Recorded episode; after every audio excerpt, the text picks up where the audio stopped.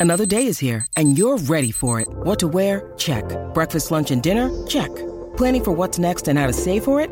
That's where Bank of America can help. For your financial to dos, Bank of America has experts ready to help get you closer to your goals.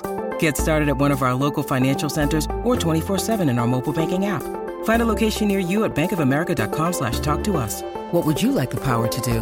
Mobile banking requires downloading the app and is only available for select devices. Message and data rates may apply. Bank of America and a member FDIC. Quels sont les signes de la préménopause? Merci d'avoir posé la question. La période de transition vers la ménopause est une route semée d'embûches pour beaucoup de femmes. La parole commence à se libérer autour de la ménopause et de ses désagréments parfois handicapants. Comme le rappelle l'INSERM sur son site internet, la ménopause n'est pas une maladie, mais la carence en oestrogène qui lui est associée peut se manifester par des symptômes qui affectent parfois la qualité de vie des patientes. D'ailleurs, 80% des femmes présentent au moins un autre symptôme que celui de l'arrêt des règles. L'arrêt des règles n'est pas immédiat? Non, la ménopause est un processus. Pour la plupart des femmes, les règles diminuent progressivement. Le début de ce phénomène s'appelle la périménopause. Les règles deviennent irrégulières et le taux de fertilité chute.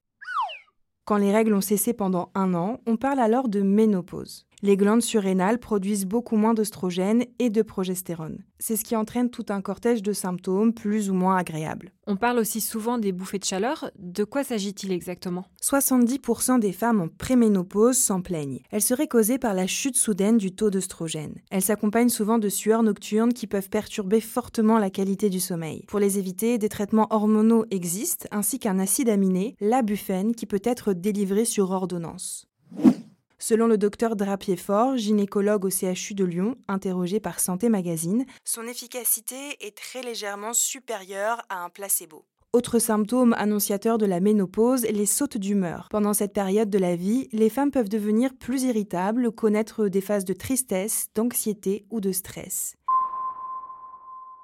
Des fluctuations qui seraient causées par un déséquilibre des niveaux de sérotonine, aussi connu sous le nom d'hormone du bonheur. Est-ce que ces fluctuations hormonales chamboulent aussi la vie sexuelle? Oui, la chute de la production d'œstrogène et de testostérone entraîne pour la plupart des femmes une sécheresse vaginale. Les parois du vagin s'assèchent et deviennent plus fines. Conséquence, les relations sexuelles peuvent devenir douloureuses, sans compter que la libido peut être fortement impactée par les changements hormonaux.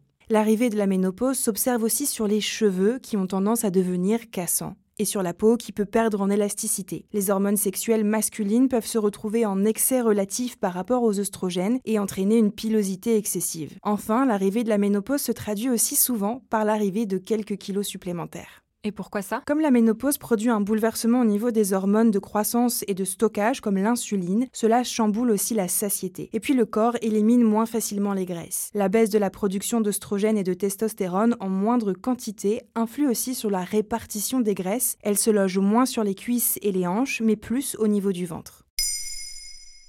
Maintenant, vous savez.